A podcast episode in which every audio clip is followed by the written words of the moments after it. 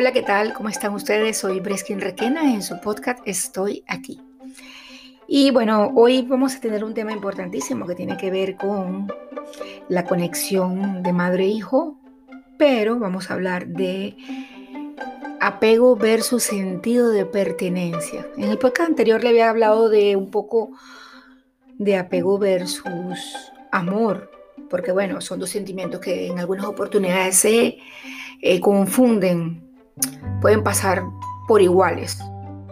Eh, luego después del trauma y después que la persona sufre de alguna, de alguna disociación emotiva, entonces se puede demostrar que, bueno, que es apego y que no es amor. Pero en fin, eso les hablé un poquito en el podcast pasado. Ahora les quiero hablar sobre apego y sentido de pertenencia o versus sentido de pertenencia. ¿Qué pasa con el sentido de pertenencia cuando las madres están embarazadas? Cuando la mujer, si no ha sido madre, es primeriza o cuando ya es madre y está embarazada, con ese sentido de pertenencia que se ha vuelto como un poco cultural, eh, un poco de sociedad. Eh, y les explico de qué forma. Cuando nace un bebé es mi bebé, es mi hijo, es mi nieto, es mi sobrino, es mi primo, es nuestro integrante familiar. Ya, realmente, hablando de, cómo nos comunicamos a través de la programación neurolingüística, partiendo de ahí ya estamos diciendo que, que ese bebé, que esa criatura, que ese ser viviente que acaba de nacer nos pertenece si en cierto modo fuera nada más hasta allí, no hubiera problema. Ok, no hay problema porque es una forma de hablar. Lo que pasa es que es importantísimo la forma como hablamos y lo que decimos y cómo nos expresamos. En este caso, eh, han pasado muchísimas generaciones donde las madres sienten muchísimo sentido de pertenencia por sus hijos y consideran que deben de tomar toda decisión pertinente para esas personitas que realmente les voy a decir que no le pertenecen a nadie. Le pertenecen a la vida, le pertenecen a su propia vida. Y ahí está el error y la confusión en cuanto al sentido de pertenencia.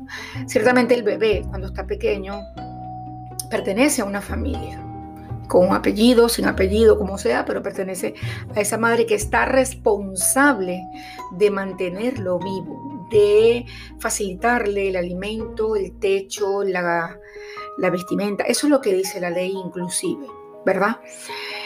Sin embargo, hay que canalizar los sentidos de pertenencia, el sentido de apego y el amor hacia lo que estuvo dentro de ti o lo que, o lo que acogiste o lo que tienes en tu casa, lo que amas con tanta fuerza y aprender a respetar un poco lo que es el criterio de que la vida le pertenece a quien la lleva. ¿no? Eso se va educando poco a poco en la infancia para cuando llegue el momento de la adultez, la persona sea capaz de tomar decisiones y no depender de otro. No depender de la madre, no depender del padre, de un tío, de la novia, del esposo, no depender de nadie. Sencillamente una persona con criterio, una persona capaz de utilizar sus habilidades sociales, una persona espontánea, dinámica, que diga, bueno, mira, estoy parado aquí, eh, voy a hacer tal cosa, quiero, quiero ejercer tal carrera, quiero tomar esta decisión y mis sentimientos son esto y yo soy de tal color. Yo siento este sentimiento y soy de tal sexualidad. Todas esas cosas eh, los hemos ido trabajando en el tiempo a nivel de la sociedad, pero lo hemos ido trabajando en forma disfuncional para mi criterio, ¿no? ¿Por qué? Porque, bueno, han salido muchísimas leyes en cuanto al respeto a la vida, el respeto a la identidad, el respeto a la sexualidad, el respeto a la opinión, ¿verdad? Hay muchísimas leyes y muchísimas este, ordenanzas, bueno, en todos lados salen y depende del país y la cultura que se esté tomando en cuenta, que, que afianzan y que apoyan a lo que es el, el respeto a la individualidad de cada quien. De hecho, yo que también soy educadora, eh, siempre he considerado y he aprendido que la educación tiene que ser individualizada, que la educación tiene que ser dependiendo de las necesidades e intereses de cada niño, porque cada persona es un ser independiente e indiferente de cada uno. Así sean hermanos, si vivan en la misma casa, si hayan nacido el mismo año, o sea, cada quien es distinto. Por un lado, lo hemos tratado de esa forma, pero por otro lado, el contexto verbal, la forma de programarnos verbalmente, la forma de hablar, eh, no se ha modificado en la historia. Y estoy hablando de, culturas. Hay culturas más flexibles y hay culturas más eh, cerradas, más trancadas. Pero el hecho fundamental o lo más, lo más común que uno puede notar es eso. Bueno, es mi hijo, es mío, me pertenece. Entonces, como me pertenece, yo decido qué va a hacer. Si ese niño a los siete años descubre que no, que, que bueno, que biológicamente es varón, pero que su sexualidad y su emocionalidad no va a ser varón, sino que quiere ser una niña, entonces hay una explosión social fuertemente porque no puede ser porque él nació varón, porque no se, no se le respeta evidentemente ese, ese concepto que desde muy pequeño pudieran tener ciertos niños y ciertas niñas. Eso es en el caso de la sexualidad, que es un tema bien, bien delicado, bien sensible, es la palabra. En el caso de que, en el caso religioso, bueno, también es un tema muy sensible porque no le dan la oportunidad a los niños que decidan dónde quieren estar, a quién quieren seguir, qué quieren hacer.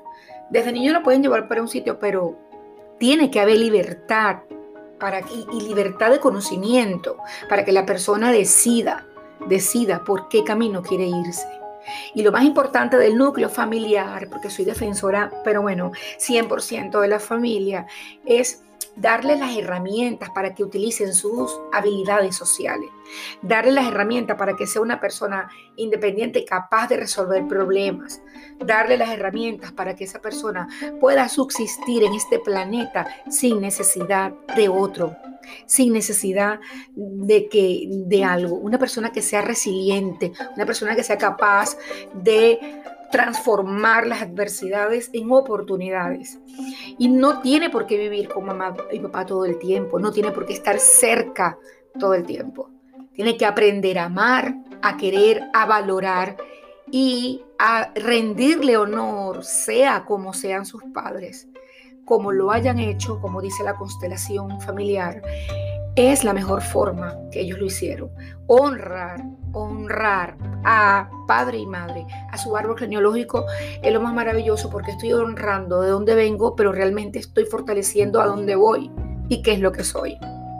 Entonces, bueno, esto es una pequeña cápsula en cuanto a este tema de eh, apego, sentido de pertenencia. Va a tener una segunda parte que se las daré pronto. Espero que les haya gustado y bueno, cualquier duda me pueden escribir. Muchísimas gracias. Hasta la próxima entrega.